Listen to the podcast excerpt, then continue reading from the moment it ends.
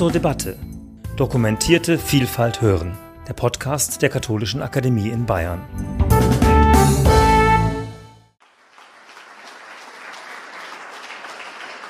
Ja, meine sehr verehrten Damen und Herren, wir haben es ja heute mit einer Tagung zu tun, die es mit Verträglichkeit äh, auf sich hat. Also wird ja gefragt, was der Kirche verträglich ist. Das ist so etwas wie ein Medikament.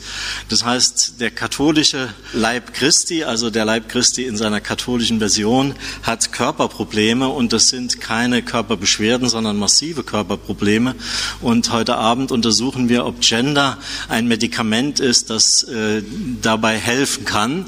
Und wie Sie wissen, jedes Medikament kann man überziehen. Ich behandle das Medikament, wenn es toxisch wird, nämlich sozusagen den Antigenderismus. Ich schlage Ihnen äh, nach einem äh, Einführung in das Körperproblem des Leibes Christi äh, drei Dinge vor.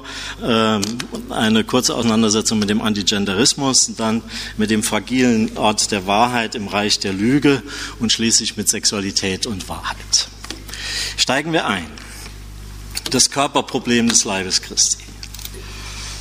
Die katholische Kirche ist von Sexualität beherrscht. Das ist ein Selbstläufer. Ich sehe auch nur nickende äh, Gesichter. Die Frage ist, welche Sexualität? Wir haben lange gedacht, das ist die Sexualität, die das Lehramt ständig thematisiert. Sie wissen, Johannes Paul II., ein sehr langes Pontifikat, hat ähm, eine Theologie des Leibes ausgebildet, äh, um der Sexualität, die er als eine höchst gefährliche Angelegenheit angesehen hat, entgegenzutreten. Eigentlich drehen sich alle seine lehramtlichen Äußerungen um Sexualitätsfragen.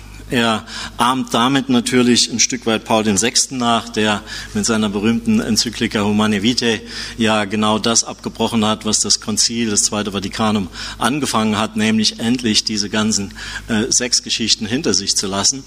Und damit wird das pianische Lehramt wieder verlängert. Wir dachten lange, das ist die beherrschende Form von Sexualität. Das ist sie aber nicht.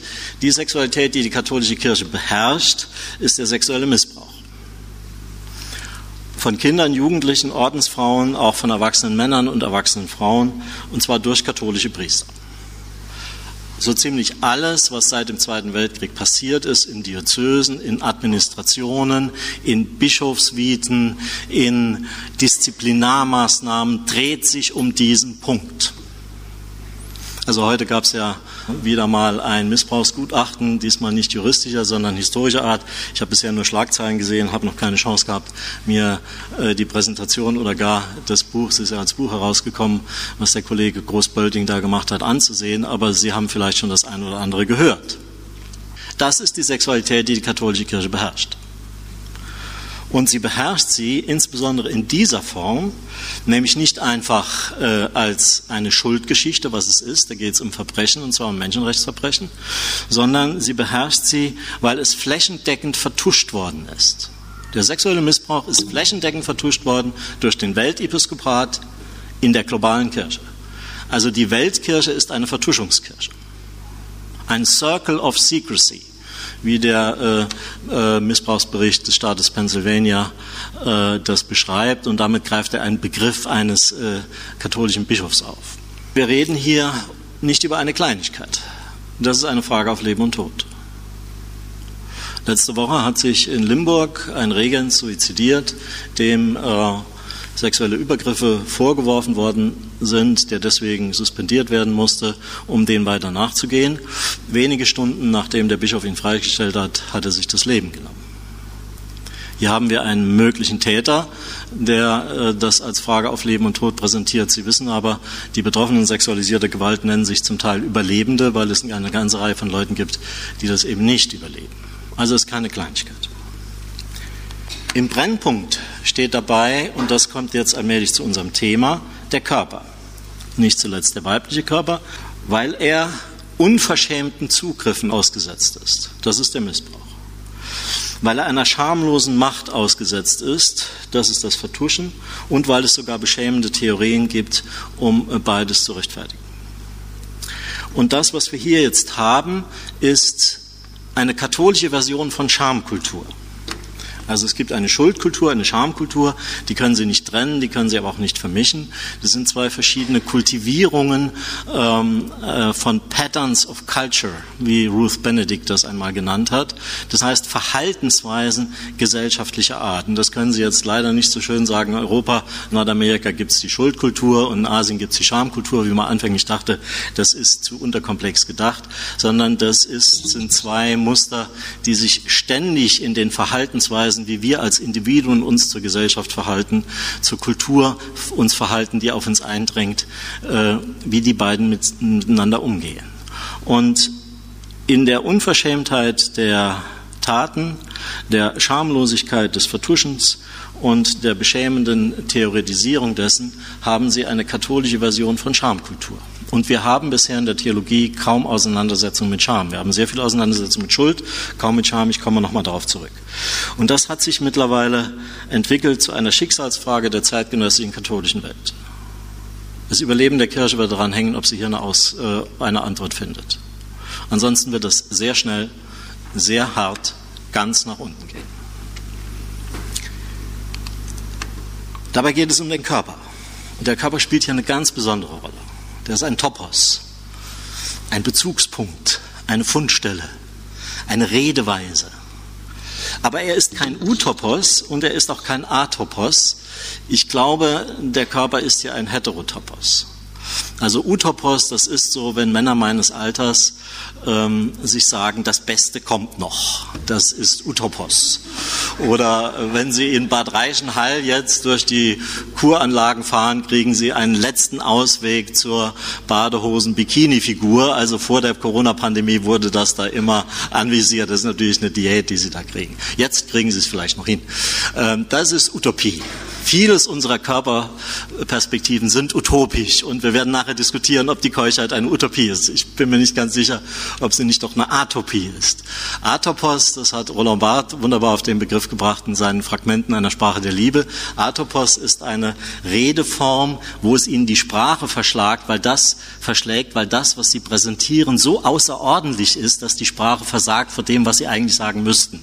Wenn sie jemals eine Liebeserklärung haben machen dürfen, machen müssen, oder sie getan haben, werden sie diese Erfahrung kennen. Das verschlägt ihnen die Sprache. Nichts, was sie sagen, reicht dahin, das zu beschreiben, was sie eigentlich ausdrucken wollen. Das ist ein Atopos. Das sind aber unsere Körper nicht. Unsere Körper sind Realitäten, die jetzt da sind, die uns mit Dingen konfrontieren, die möglicherweise nicht zu unseren Utopien passen, sie beiseite drängen, die aber eine Ordnung in Frage stellen, mit der wir selbstverständlich leben. Und in dem sexuellen Missbrauch ist, sind die Körper zu den Heterotopen der katholischen Kirche geworden. Eine der beschämenden, meines Erachtens schändlichen Theoreme, um sowohl äh, den Missbrauch zu unterfüttern als auch sozusagen die Aufarbeitung äh, nicht adäquat laufen zu lassen, ist der Antigenderismus. Eine kurze Heterotopologie. Hier zwei Literaturangaben, es gibt noch sehr viel mehr. Und aus der ersten nehme ich einen Definitionsversuch, wie man das versuchen kann zu umschreiben. Eine Anti-Haltung, eine Abwehr gegen Gender beziehungsweise gegen das, was mit diesem Begriff unterstellt wird. Unterstellt wird, Gender stehe für eine nicht natürliche, damit also postessentialistische Fassung von Geschlecht und Sexualität. Es geht beim Antigenderismus natürlich nicht um das Geschlecht und auch nicht um den Körper, sondern es geht um eine Einstellung zum Geschlecht und zum Körper.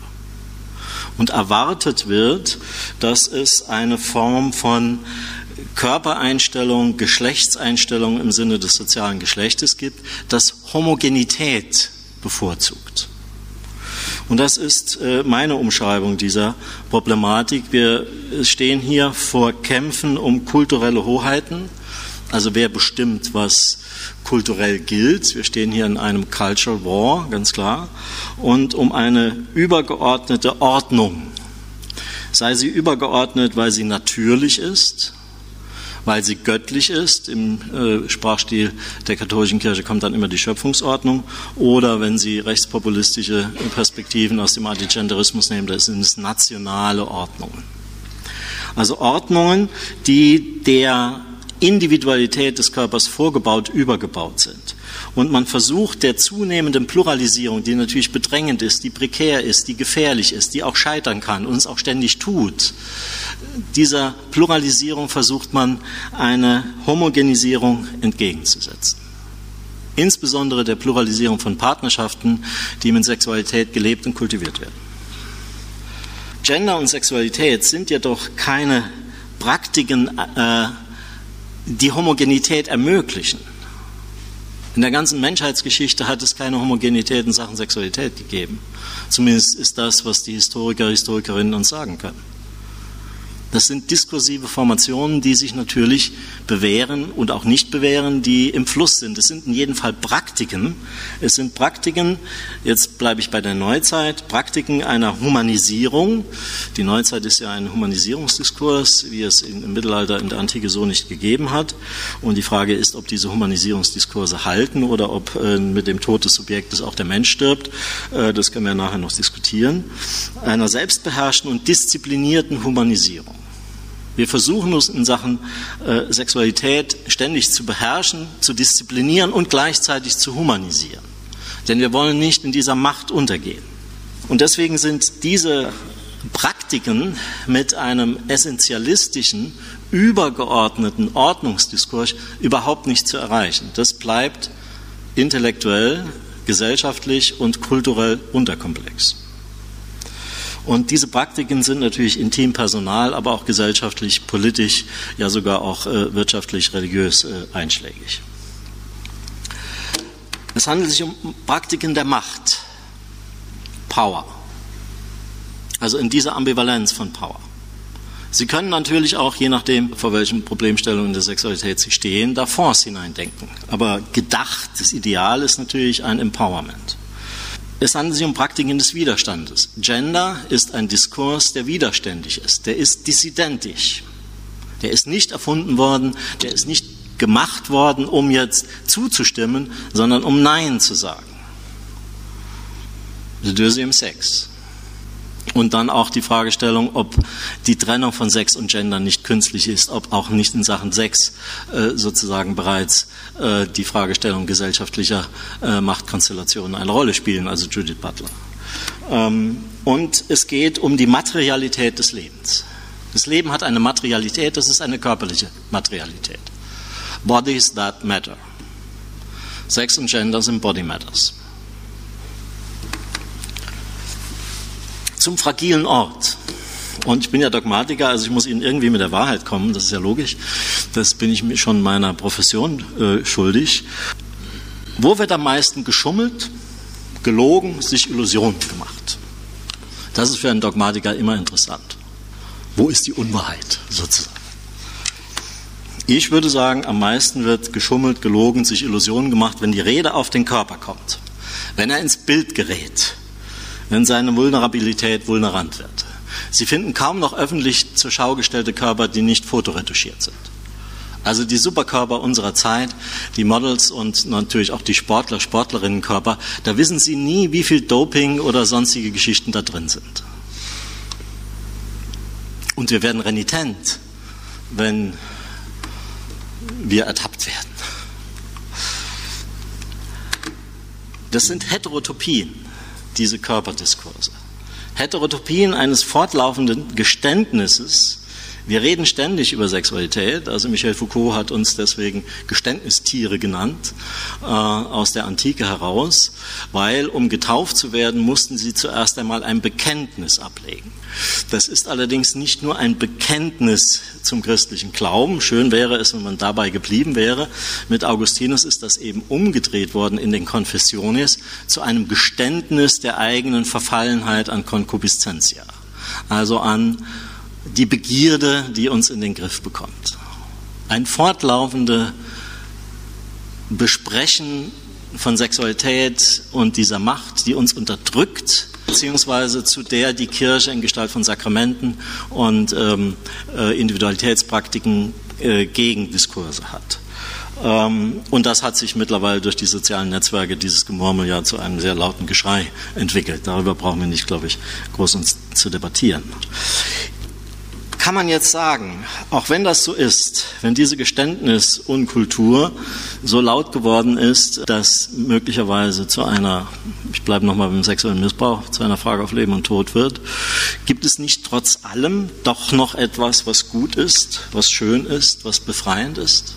Also eine Keuschheit, die sozusagen eine Alternative ist. Ich halte mich da an Ta-Nehisi Coates in seinem Essay Between the World and Me. Das ist äh, ein Essay, ein längerer Brief an seinen Sohn Samori. Der ist 14-jährig und dem schreibt er hinter die Ohren seine eigene Lebenserfahrung.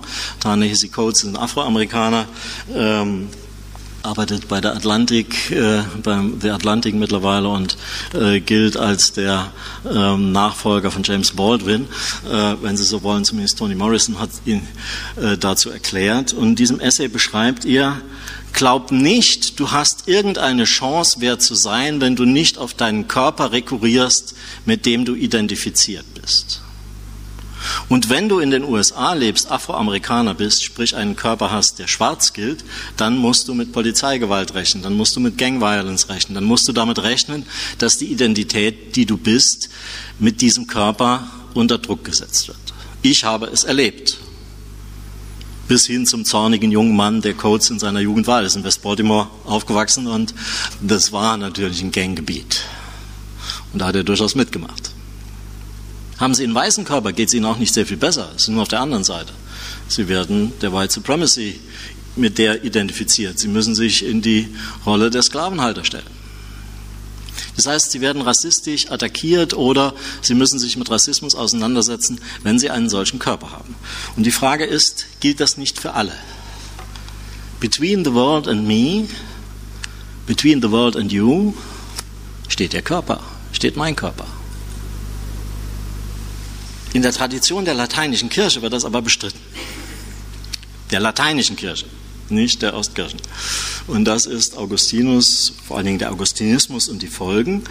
Denn in der Tradition der lateinischen Kirche steht zwischen uns und Gott nicht unser Körper, sondern unser Inneres. Interior intimio meo.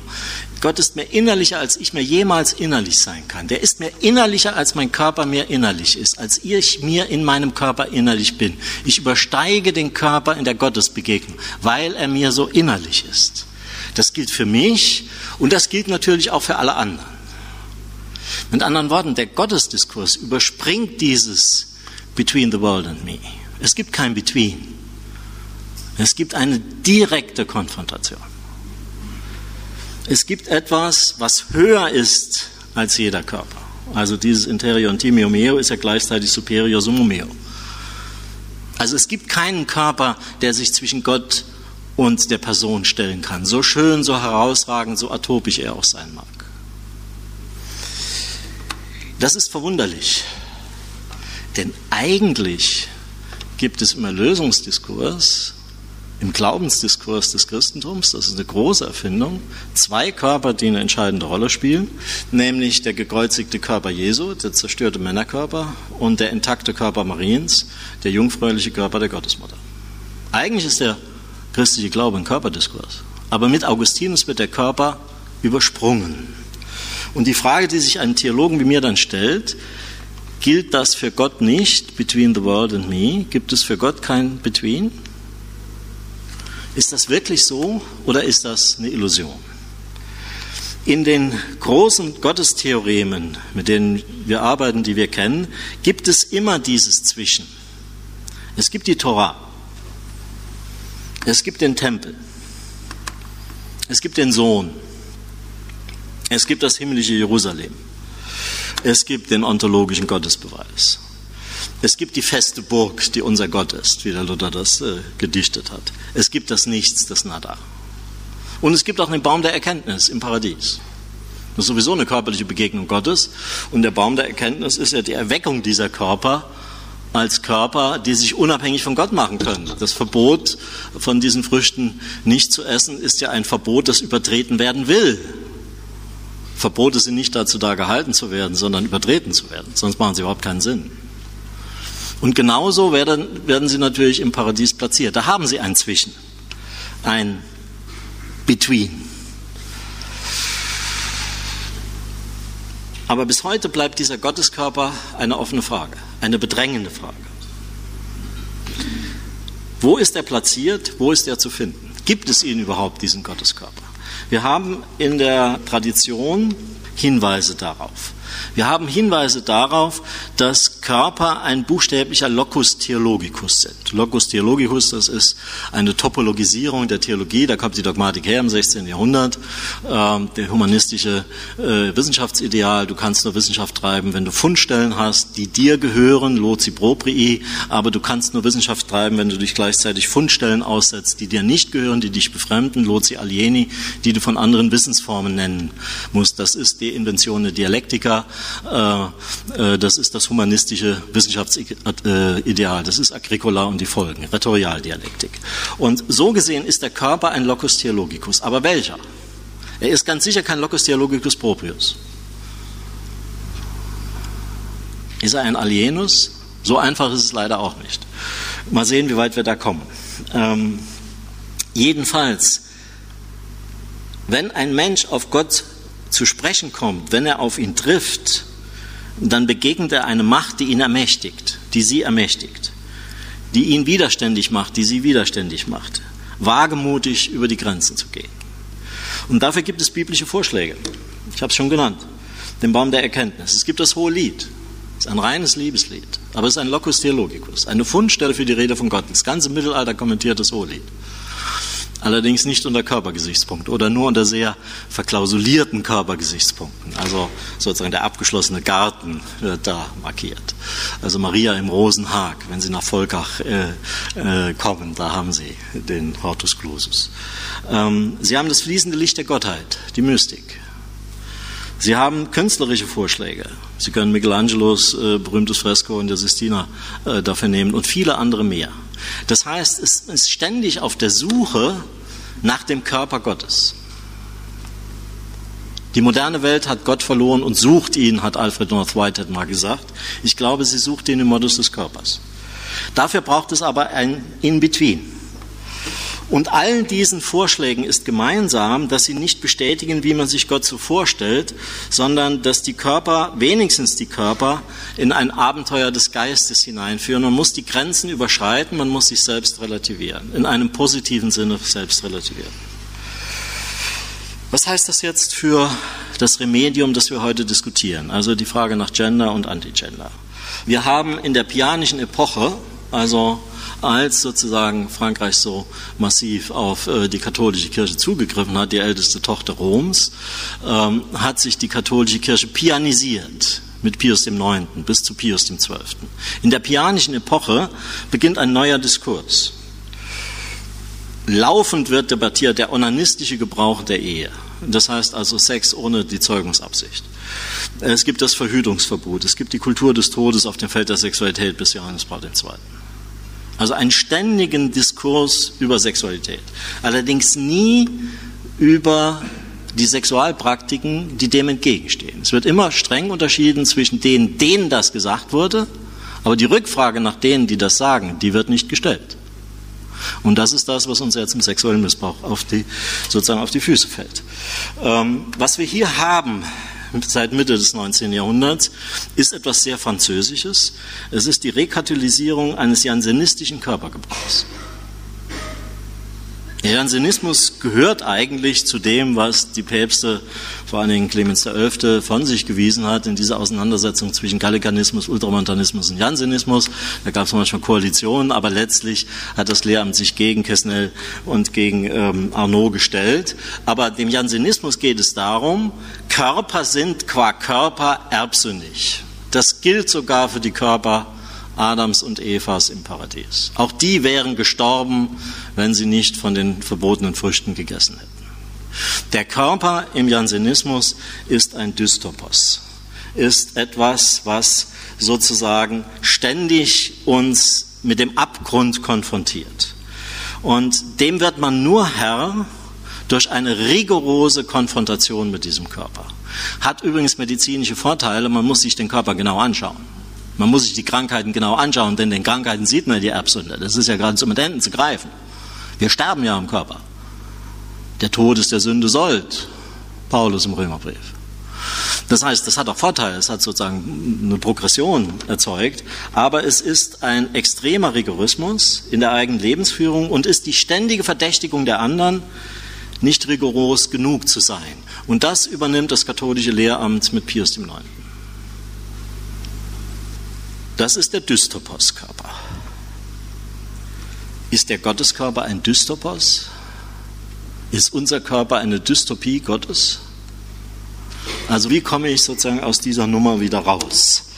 Aus dieser Nummer kommt man raus, indem man den Antigenderismus dem widersteht, indem man ihn aus der katholischen Kirche hinaus befördert. Denn der Antigenderismus ist die Popularisierung, die Politisierung und äh, die Bewaffnung im Modus des Ressentiments genau dieses Diskurses. Es geht um rigorose Zuordnungen zum Körper. Der religiöse Antigenderismus sagt, wir kennen deinen Körper viel besser als du selbst, weil er in der Bibel schon vorkommt. In der Bibel ist dein Körper schon beschrieben. Bist du Mann, hast du diesen Körper, bist du Frau, hast du jenen Körper. Kinder bezeichnenderweise tauchen im Schöpfungsbericht nicht auf. Die haben ja eigentlich einen anderen Körper, wird Ihnen jeder Mediziner, jede Medizinerin, die sich auskennt, sagen.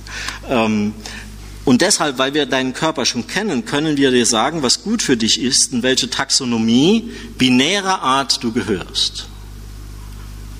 Das ist etwas sehr Modernes, etwas extrem Modernes. Es ist die Binarität von Mann und Frau. Und es gibt nur Binaritäten, es gibt nur 0 und 1.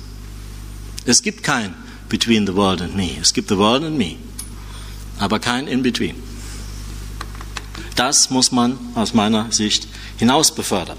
Denn das Ringen um die verlorene Glaubwürdigkeit der katholischen Kirche wird durch den Antigenderismus in eine körperliche Dystopie hineingezogen, die für sie unverträglich ist. Wir kommen aus dem sexuellen Missbrauch und der Aufarbeitung dieses Missbrauchs, wir kommen dann nur weiter in der katholischen Kirche, theologisch und ich glaube auch kirchlich disziplinär, wenn man ein anderes Verhältnis zum Körper findet. Wenn man ein anderes Verhältnis zum Körper Gottes findet, wenn Sie so wollen. Wenn man ein anderes Verhältnis zum Locus Theologicus findet, der in anderen Körpern zu finden ist, wenn man die Beschuldigungstheologie hinter sich lässt. Das ist ein altes Theorem von Michel Foucault. Sexualität und Wahrheit gehören zusammen. Das heißt nicht, dass die Wahrheit sexualisiert wird oder Sexualität Wahrheit ist, sondern dass der Habitus zur Wahrheit sich nicht zuletzt darin bemisst, ob sie in der Lage sind, sich zur Sexualität ehrlich zu machen. Sexualität ist keine Revolution. Damit können Sie keine gesellschaftliche Revolution auslösen, aber Sie können sich sozusagen unwahrhaftig machen. Und das ist das, was wir eben die letzten 70 Jahre erlebt haben. Zumindest für die wissen wir es. Die katholische Kirche hat sich unwahrhaftig gemacht, weil sie ihren sexuellen Missbrauch ständig vertuscht hat. Also das müssen wir sozusagen hinter uns lassen.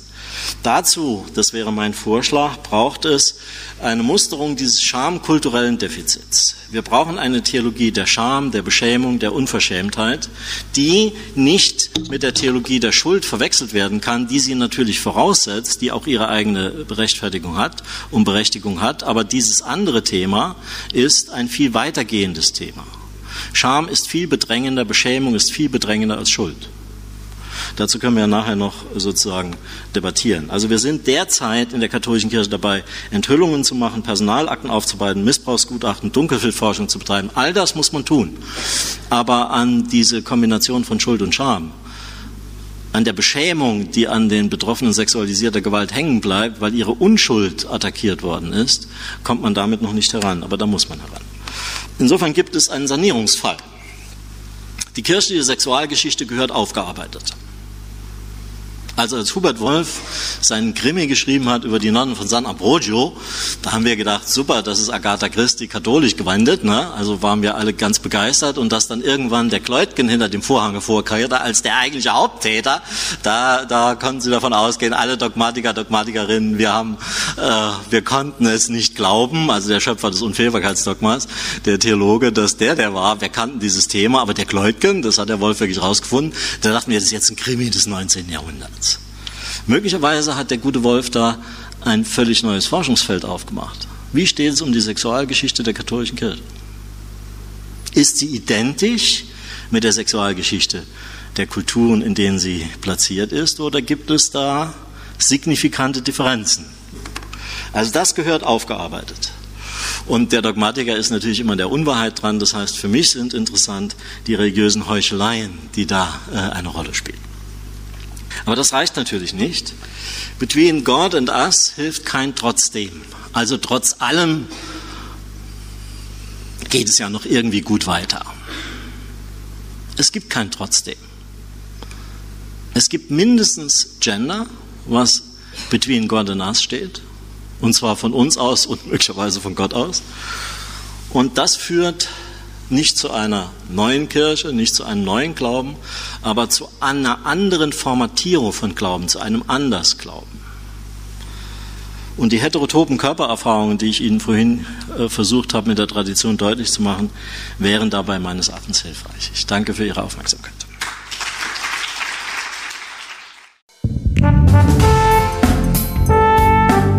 Sie hörten zur Debatte Dokumentierte Vielfalt hören, der Podcast der Katholischen Akademie in Bayern.